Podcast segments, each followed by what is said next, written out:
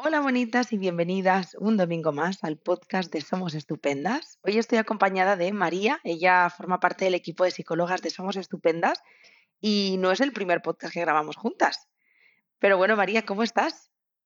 Bueno, pues muy bien, con muchísimas ganas, Yaiza, de hablar de este tema, porque creo que, bueno, que puede ayudar mucho y que es muy interesante. Estoy totalmente de acuerdo. De hecho, eh, María, antes de conectarnos te decía, jo, menuda racha de temas relacionados con esto que vamos a hablar llevamos y, mm, estoy súper contenta con, esta nueva temporada de podcast, con todos los temas que hemos estado tratando y una vez más con este podcast, que vamos a hablar de rol de salvadora. Em, puede ser que haya muchas personas que ahora digan, bueno, ¿qué es esto del rol de la salvadora? ¿no? Em, y a mí me gustaría empezar como siempre desde el principio. Si tuviéramos que definir, explicarle a las personitas que nos escuchan qué es esto del rol de la salvadora, ¿qué le diríamos, María? Bueno, yo lo primero que mencionaría es que em, es necesario verlo como un rol, es decir, un papel que cumplimos dentro de un sistema. Eh, ¿Cómo actuamos o, qué, nos define cuando, cuando tenemos este rol? Bueno, pues eh, yo creo que el lema del rol de salvadora es que eh, el otro siempre va primero y después ya voy yo, si hay tiempo para mí, claro. Eh, cuando tomamos este rol nos responsabilizamos de los demás, incluso en, detrimento de nuestras propias necesidades y, emociones de ese momento. ¿no? esta es una característica principal del rol de salvadora, que es que dejo de, dejo de poder escucharme, ¿no? Es como si hubiera tanto ruido a mi alrededor que eh, yo, me olvido totalmente de mi voz. Em, recuerdo que hace unos años vi en una serie una frase que, define mucho esto y es que decía algo así como, el otro lloraba tan fuerte que no nos dejaba a los demás sentir. ¿no? Eh, a veces no siempre tiene que ver con que eh, el otro haga mucho ruido, sino con que bueno, yo estoy escuchando a todos los demás en vez de escucharme a mí, ¿no? Es como que bajo un poquito eh, mi, volumen. Em, cuando adoptamos durante mucho tiempo el rol de salvadora, también ocurre una cosa y es que nos empezamos a definir desde ese rol. Es decir, yo soy buena, yo soy una persona muy servicial. Es como que definimos nuestra valía en base a esto, a esta manera de querer y lo pongo muy entre comillas porque ya veremos que hay muchas formas de acompañar al otro, pero es como que mi principal característica es que siempre estoy disponible para los demás, ¿no? Siempre estoy disponible para, para salvarles, para ayudarles, para sacarles de apuro, apuros, incluso a veces siempre estoy dispuesta a justificarles, que esto es una cosa muy curiosa, ¿no? Eh, del rol de salvadora. Em, hay algo que también es muy característico, que es que eh, cuando adoptamos el rol de salvadora, creemos, de una manera más o menos consciente, que el otro nos necesita. No es una cuestión de que yo quiera estar de alguna manera con esa persona, ¿no? sino que el otro me necesita. Sin mí, el otro no puede actuar. ¿no? Y esto es, eh, es una falsa creencia pero vamos, enorme, ¿no? Eh, vemos al otro con una cierta superioridad. Yo sé cómo cuidarte mejor que tú mismo, ¿no? Esta es como una, un lado del rol de salvadora que, que muchas veces se nos olvida detrás de todo esto de qué bonito es que puedas ayudar a los demás, qué bueno es que, que, que quieras ser tan servicial, ¿no? Bueno, al final hay una cosa ahí dentro de lo, que comentábamos, ¿no? Por una parte, yo me defino desde que ayudo a los demás y entonces, claro, mm, mm, por ende, el resto me necesita, ¿no?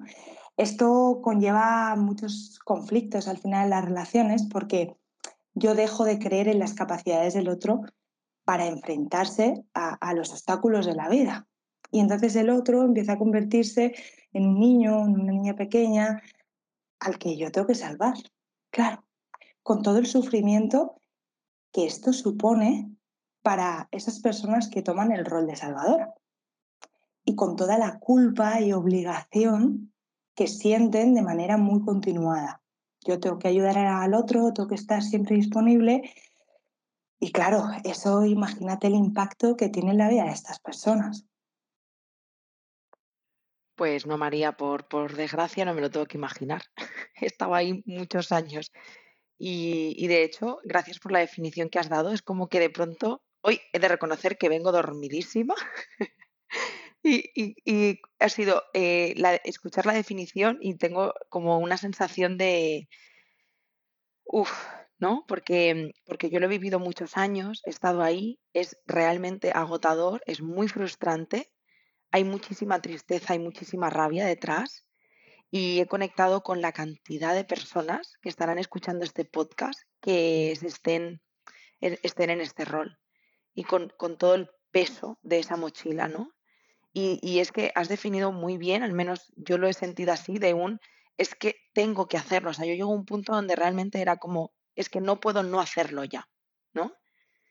Y, luego pues descubres que sí, por suerte, ¿no? Que, que se puede trabajar en ello, pero, pero cuando estás ahí no lo ves. Y encima es algo que a mí me pasaba, María, no sé si esto es algo que ves en consulta a menudo con, con personitas que llegan, que se repite en todas tus relaciones. No es algo que dices, pues será, yo qué sé, ¿no? Yo me pasaba con la relación de, de pareja, yo decía, este tío que, que es un inútil, y al final cuando tomas conciencia y dices, ah, no, que soy yo que me estoy relacionando desde ahí, porque se repite siempre, es agotador. Es agotador. Esto es algo que yo, que yo explico mucho también en sesión. Eh, hay un concepto que lo define muy bien, que es el concepto de profecía autocumplida. ¿no? Es eh, este fenómeno que ocurre de, eh, por el que cuando yo creo algo muy firmemente, al final acabo construyendo una realidad. Claro, cuando yo creo que tengo que salvar al otro porque el otro no puede salvarse a sí mismo, es como que al final le quito también a esa persona capacidad de lo que decíamos, ¿no? de, afrontar su vida, de gestionar sus obstáculos. Entonces, claro, qué fácil es meterte en ese juego con muchas relaciones a la vez. Yo mm, necesito que mi amiga esté bien y yo tengo una clave, ¿no? De alguna manera. Eh, yo necesito que un familiar esté bien y tengo la clave también para, para esa persona, ¿no? Entonces, cuando empezamos a hacer todas esas cosas por los demás y no dejamos que sean ellos mismos los que las hagan, bueno, pues ya estamos en un círculo pues que, pues que se perpetúa de alguna manera y del que a veces es complicado salir. Porque claro, también el resto espera de ti que tú continúes con ese rol, porque es muy, ostras, ¿no? Es, es muy, pues eso, lo que, lo que comentábamos, qué buena esta persona. Pues que es maravillosa porque siempre está disponible y, nos salva al final, ¿no? Hace lo que sea para sacarnos de una situación y, y nosotros no tenemos que hacer mucho más, ¿no? Eh, Es muchas veces ella la que, la que tiene una capacidad resolutiva tremenda, la que me escucha, la que... Entonces, claro, pero para esa persona, bueno, deja de tener este lado tan, tan bonito, ¿no? Y tan valorado, tan bonito, y lo digo muy entrecomillado, ¿eh? Tan valorado a nivel social para pasar a, bueno, a conllevar muchísimo sufrimiento. Sí, que luego también hay que cargar con ese cuando sales de ahí, ese cuando, eh, luego hablaremos, ¿no? De cómo nos relacionamos, pero rompes algo, un patrón, ¿no? Que se estaba dando y entonces pasas a ser una egoísta, has cambiado, ya no eres la misma, ¿no? Porque de pronto ya te empiezas a mirar hacia ti y dices, ah, vale, que existo, ¿sabes? Pues igual, igual voy a funcionar de otra manera y entonces, claro, eres la mala de la película, qué egoísta eres. Y además, claro, si sumamos con que per se el rol de salvadora conlleva mucha obligación, ¿no? Y muchísima culpa, muchísima sensación de responsabilidad para con el otro, bueno, pues estos mensajes muchas veces como que marcan un, un punto de inflexión muy importante en el, en el, proceso de cambio de la persona, ¿no? Porque mm, generan una sensación tan negativa en ellos como, jo. Los demás se están dando cuenta de que yo estoy cambiando, ya no me van a querer, porque esto es lo que, este es el núcleo eh, eh, de las creencias eh, cuando actuamos en rol de salvadora mucho tiempo. Me quieren porque ayudo, me quieren porque soy servicial, ¿no? Se empieza a tener esta característica como como algo identitario. Yo soy salvadora, no es que esté actuando en rol de salvadora, ¿no? Por eso decía al principio que, que creo que es súper importante saber que es un papel dentro de esa obra de teatro y que podemos cambiar, podemos salir a, a bastidores y decir, bueno, a ver, ¿qué, ¿qué, papel cojo ahora? ¿no? Pero es complicado, es complicado. Oh, pues María, hablemos de qué cosas pasan en nuestra vida que nos hagan tener este rol. ¿Cuál es el, el origen de funcionar desde ahí? ¿O qué, qué orígenes? Porque entiendo que son multifactoriales. Por supuesto, por supuesto. Bueno, a mí eh, cuando hablo del rol de salvadora siempre me gusta hablar del, eh, bueno, de, la, de la teoría ¿no? que, que, lo sustenta y que lo explica súper bien, que es el triángulo dramático de Karman. En el triángulo dramático de Karman lo que se dice es que eh, hay diferentes roles que podemos tomar en las relaciones eh, dentro de, de, ese triángulo y que es un triángulo un poco vicioso y un poco negativo. ¿no? Entonces, es un triángulo invertido eh, y en los vértices superiores están el rol de salvadora, que ya le hemos definido, el rol de perseguidora o perseguidor, que es eh, un rol que se sitúa también un poco en, en, lo superior, pero un poco desde la crítica, desde el juicio y demás. Y luego el rol de víctima, abajo del todo, o de niña herida. ¿Vale? Entonces, eh, bueno, podemos entrar a este círculo por muchos vértices y muchas situaciones distintas, pero es verdad que hay algo muy característico que es que cuando hemos tenido cerca o tenemos cerca a una persona que tiende a tomar el rol de víctima o, de niña o niño herido, es mucho más probable que yo entre en ese círculo y tome un rol paralelo.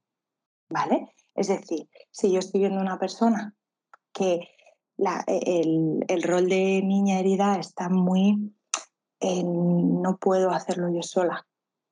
Y, realmente mm, también sufren mucho y esa es una característica de todos los, de todos los roles eh, del triángulo dramático, que es que las personas que están dentro sufren muchísimo. Pues eh, haciendo este inciso, eh, si yo me encuentro con una persona a mi alrededor que se sitúa en ese rol, es mucho más probable que yo coja un rol de salvadora. Pues nada, no te preocupes, yo te ayudo. ¿Qué necesitas? ¿Cómo estás? ¿No? Me voy a encargar de ti. Y viceversa. Si yo empiezo a actuar, lo que comentábamos, ¿no? Con un rol de salvadora, es mucho más probable que muchas personas a mi alrededor cojan otro rol del triángulo, ¿no? Y se posicionen, pues, pues eso, desde la niña herida, desde el rol de perseguidor y demás. Entonces, bueno, lo que es importante yo creo tener en cuenta es que, como hemos dicho, es un rol, es verdad que cuando nos metemos en este círculo, eh, que, que, es muy negativo para, para, todas las personas que están, a veces es complicado darnos cuenta, ¿no? Pero es importante también ver cómo actúan las personas de nuestro alrededor para saber de, de dónde viene esto y por qué yo estoy haciendo esto de repente. Porque a veces es cierto que, que, aparece de repente cuando yo me encuentro con una persona que, que, está un poco desvalida, que está en una posición vulnerable, ¿no? Entonces me vuelco muchísimo y empiezo a perpetuar esa manera de comportarme. A la vez, eh, y, esto tiene mucho que ver, como comentabas tú, con el origen, eh, claro, a nivel social y muchas veces a nivel familiar, hay mandatos que son como normas más o menos implícitas de cómo se deben hacer las cosas que nos llevan mucho a coger este rol de salvadora. No en todos los casos, pero es cierto que hay mensajes que, que como que nos impulsan mucho a esto, ¿no? Esto de hay que ayudar, hay que ser bueno en la vida, eh, siempre tenemos que estar para el otro, ¿no? Lo más importante es, eh, pues eso, sentirse acompañado y ser querido, todo esto que nos dicen desde que somos pequeños, ¿no? De si somos buenos, somos malos, ¿no? Si nos estamos portando bien, si nos estamos portando mal. Pues es cierto que en diferentes contextos familiares bueno, y, sociales, ¿no? A, a, gran escala, la idea es eh, ser bueno es ayudar al otro, es estar para el otro. Y entonces, en la medida en que tú seas bueno o buena, vas a ser valorado la gente te va a querer, te va a ropar, va a estar contigo. Entonces, todos estos mensajes, hay otro también muy importante que es, eh, que puede sonar muy, muy brusco, ¿no? Pero es como tus necesidades no, no son tan importantes, ¿no? O sea, no sé, la típica situación de, bueno, eh, te encuentras mal, pero vas al cole. O sea, mm, eh, la típica situación de, bueno, mm, no llores porque esto no es tan importante, ¿no? Pues vamos aprendiendo a que mis necesidades a veces como, como si no fueran eh, merecedoras de ser escuchadas, ¿no? Entonces desde ahí también pues nos retraemos mucho y, podemos vivir durante muchísimo tiempo pensando que, bueno, que no es necesario escucharme, que no es necesario... No, es necesario escuchar al otro. Bueno, es que yo creo que hay tantos inputs sociales y educacionales que nos recuerdan esto, que cómo no íbamos a tener este rol muchas personas, ¿no? Mm, porque es, que encima se premia, es justo lo que decíamos al principio, se premia a la persona que más cuida. Cuanto más te abandones y más cuides, más buena eres. Es horrible. Exacto. Sí, y en cuanto a, a veces, en ciertos contextos, en cuanto eh, lo que comentabas antes, ¿no? En cuanto tú empiezas a escucharte un poquito más y empezar a decir, oye, mira, no, esto no me apetece, o ahora mismo no puedo estar para ti, o bueno, hablamos en otro momento porque, ojo, porque me encuentro mal o porque simplemente estoy en otra cosa, es como, anda, mira, ¿no? Eh, ¿qué, está pasando? Jo, esta persona, mm, ¿no? No se dice, ¿cómo se cuida esta persona? Jo, pues qué bonito, ¿no? También que sea capaz de, de ver sus necesidades y de actuar en consecuencia. No, es, es una idea de como si fuéramos un, poco, un poquito egoístas, así mal dicho, ¿no? Cuando realmente, bueno, cuando damos ese salto es amor propio y es que es algo que necesitamos. Y María, ¿qué pasa cuando tú llevas toda una vida, ¿no? Relacionándote desde ahí y de pronto, pues un día dices, bueno, esto va a cambiar. ¿Qué, frenos o qué eh, problemáticas nos podemos encontrar cuando hacemos este cambio de rol o empezamos a relacionarnos de otra forma? Bueno, pues justo esto, que como a nivel social se valida y se valora muchísimo el que una persona sea tan bondadosa, yo todo el rato poniendo comillas, ¿no? Sea tan bondadosa, sea Mm, tan maravillosa que siempre está 100% disponible 24/7 ¿no? para los demás, pues claro, es muy complejo porque dejamos de tener como ese feedback positivo. Entonces hay una parte eh, cuando tenemos ese rol de salvadora que se resiente mucho. Joder, pues y que refuerza un poco la idea de, fíjate, cuando yo hago esto, los demás se pueden enfadar.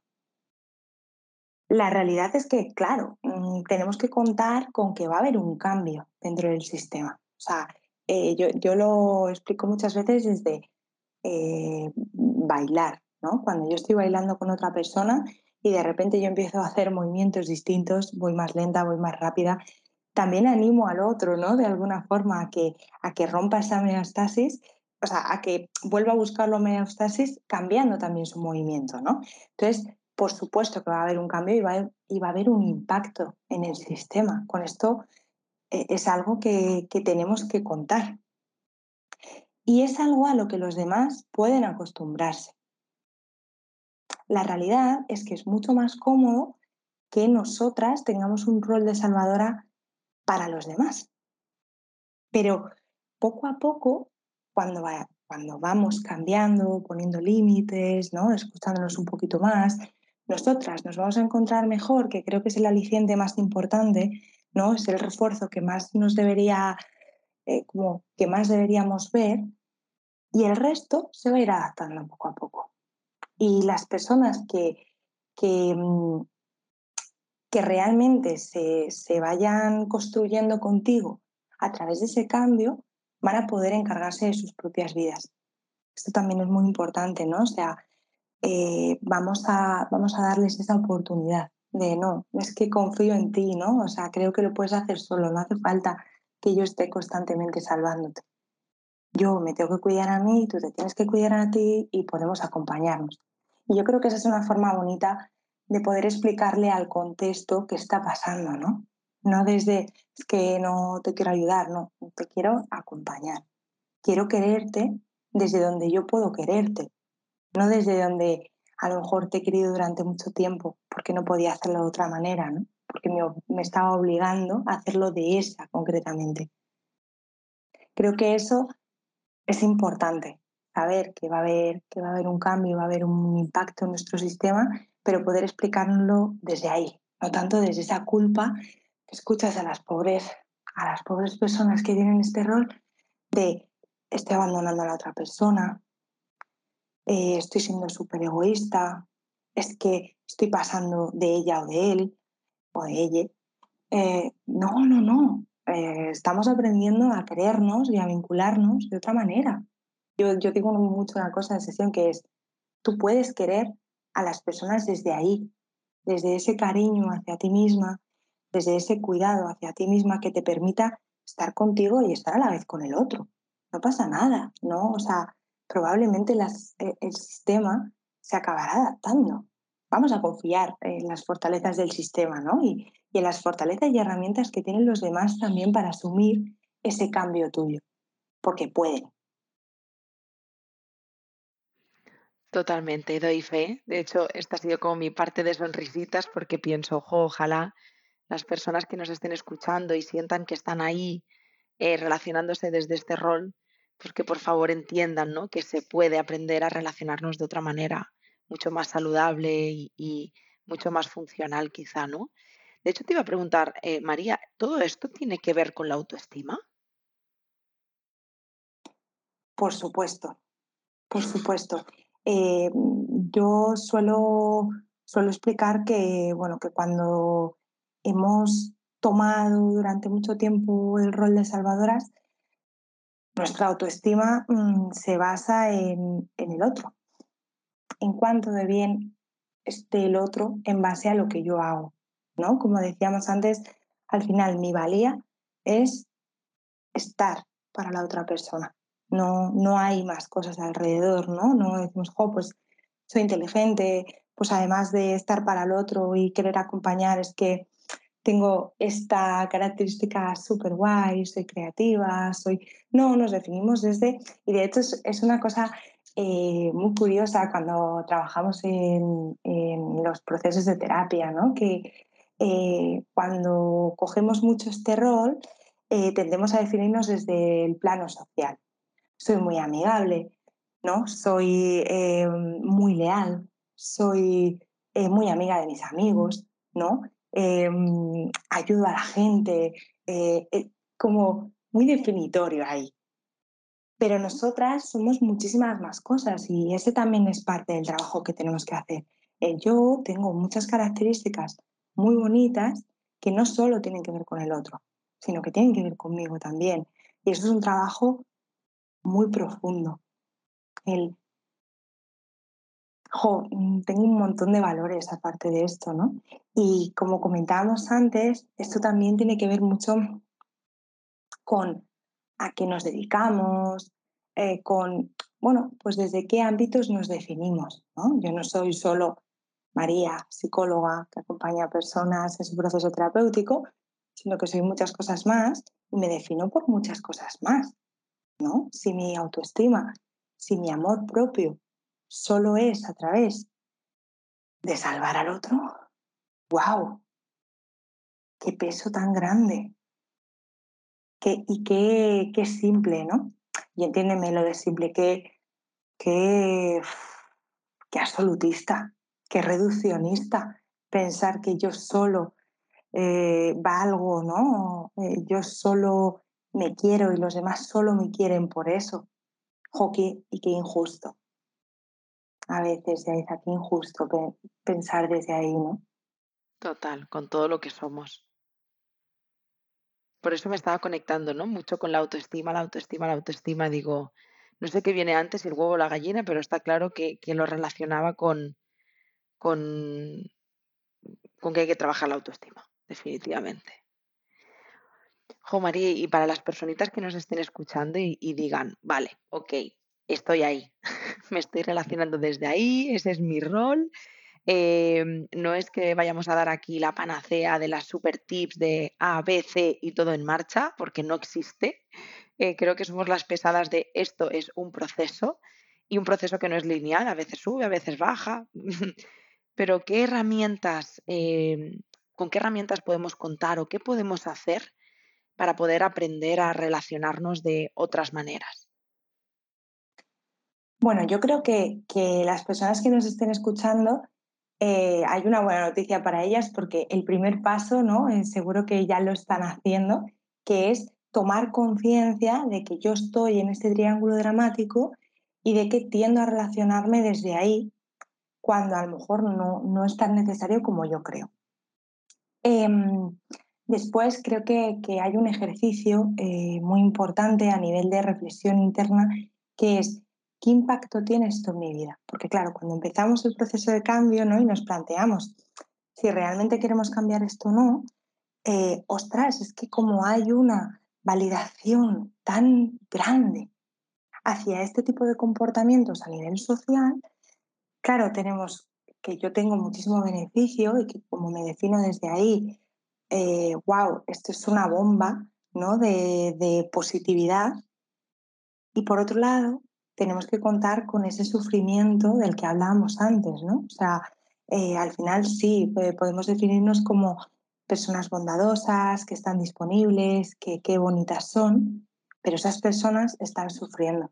Entonces, en esto hay que reparar, ¿no? ¿Qué me está pasando a mí cuando me relaciono desde este rol de salvadora? Pues que de repente, jo, me despierto pensando en los conflictos de otra persona, que cuando no estoy disponible me siento súper culpable, que mm, paso mucho tiempo preocupada por las relaciones con los demás. Wow, tiene, tiene un impacto tremendo y es importante esta parte del sufrimiento. Vale, estaremos teniendo muchos beneficios por un lado, seguramente que eh, las personas que están a nuestro alrededor nos digan lo maravillosas que somos por eso y a la vez estamos sufriendo. Entonces eso no puede eh, continuar eh, mucho tiempo porque vamos a tener unas consecuencias internas tremendas. O sea, ya, bueno, nos podríamos hablar de, bueno, de sintomatología incluso, ¿no? Ansiosa, depresiva, de somatizaciones, de... Bueno, entonces creo que es importante darnos cuenta de qué nos está pasando y de que ser bueno, y lo digo entre ser buena, lo digo entre comillas, ¿no? Al final se está traduciendo en que yo no estoy bien.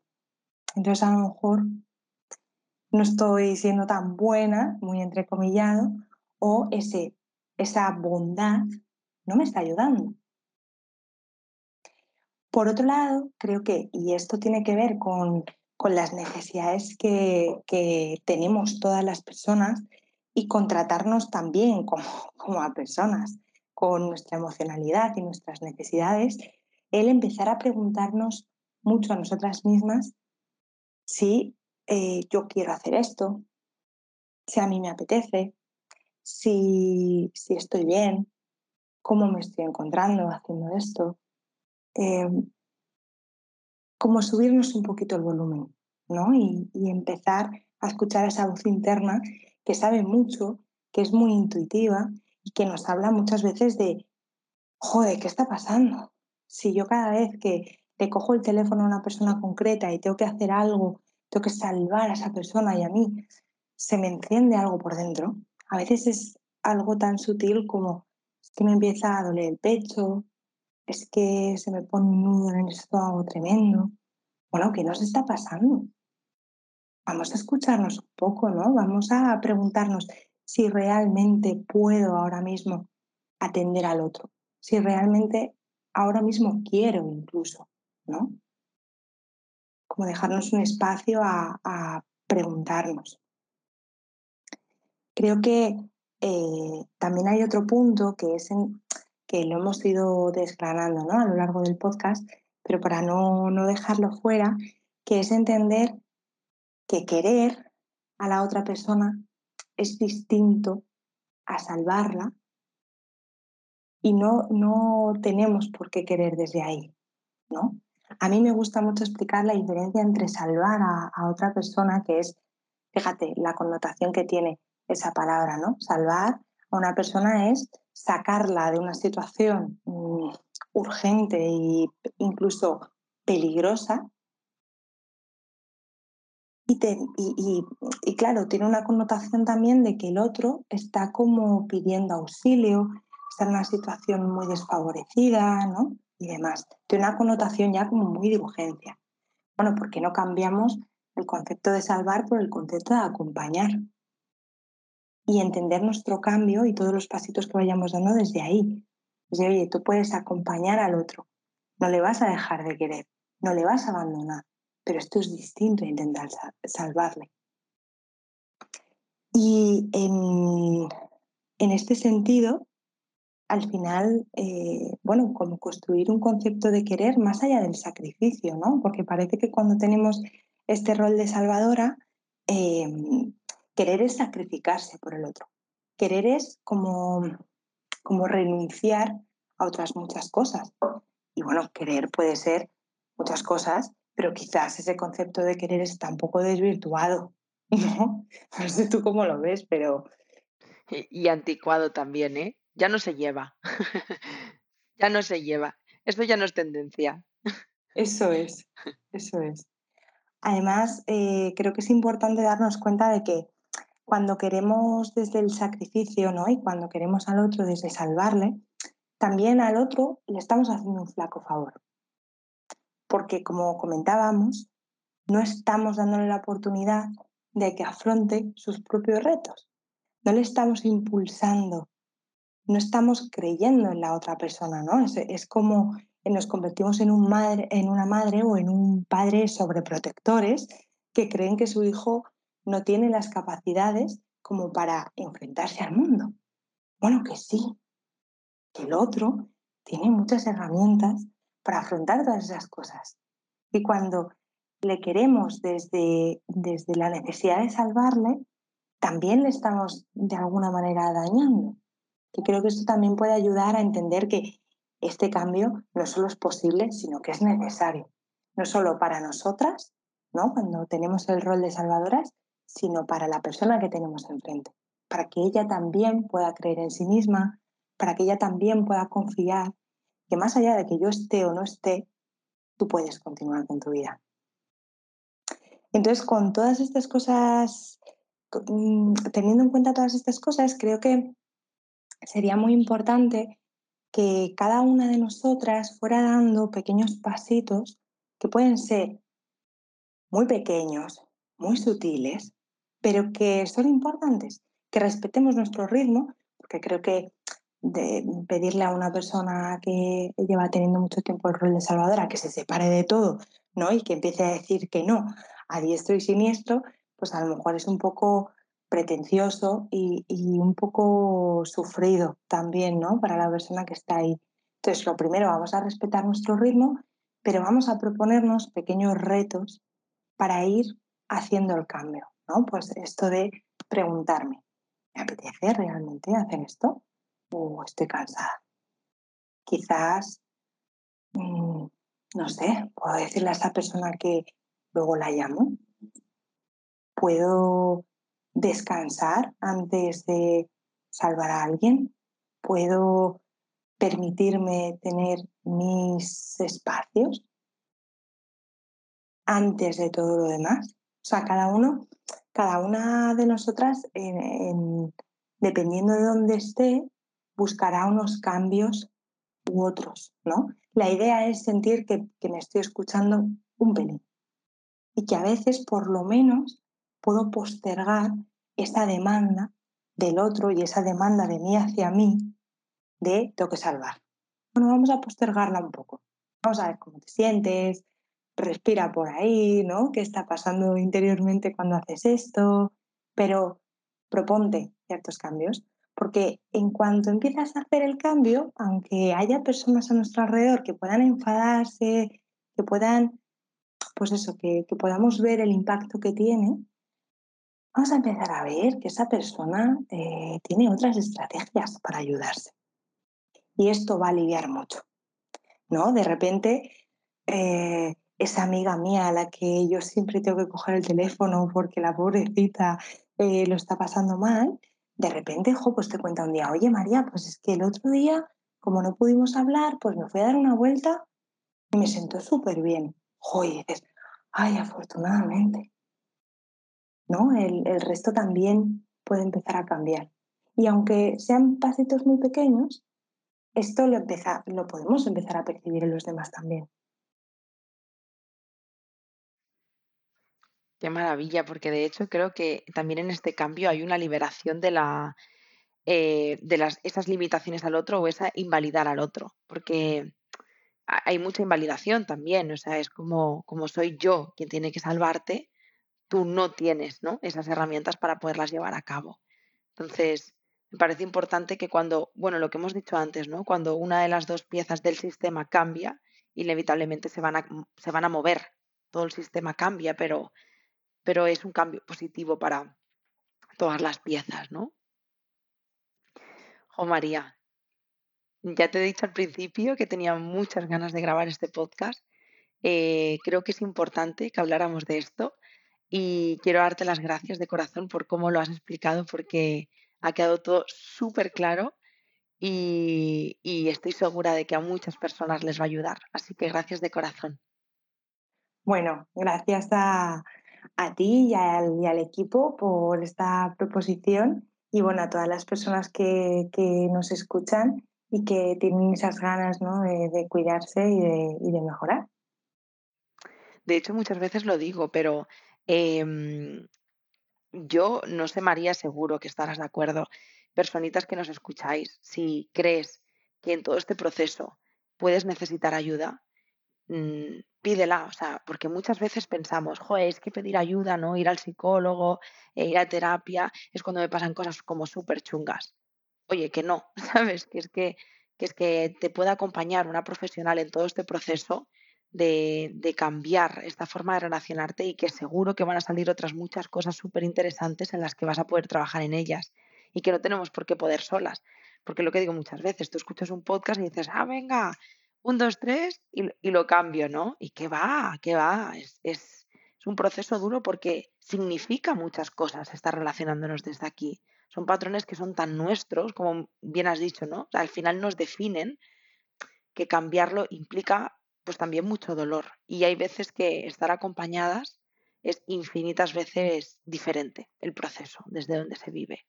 Desde luego, mm. desde luego, estoy totalmente de acuerdo. Qué bien, Jo María, pues lo dicho, de verdad de corazón, muchísimas gracias. Y a vosotras que estáis aquí cada domingo, quiero daros las gracias de corazón y felicitaros, porque yo creo que después de este podcast estáis un poquito más cerca de, relacionaros de otra manera, si os habéis sentido identificadas. Estoy segura de que tenéis a alguien en vuestro entorno que, que, sentís que se está relacionando desde ahí, así que si le hacéis llegar este podcast seguro que le ayudáis muchísimo. Y ya por último, que pocas veces os lo digo, pero quiero dar las gracias en realidad, en, mi nombre y en el de todo el equipo, por todas las puntuaciones que nos dejáis en Spotify. Em, si en algún momento te apetece dejar ahí unas estrellitas, pues estaremos súper agradecidas porque es una forma más de acercar la salud mental. Así que nada más, eh, quiero daros las gracias por estar aquí y nos vemos y nos escuchamos el domingo que viene. ¡Chao!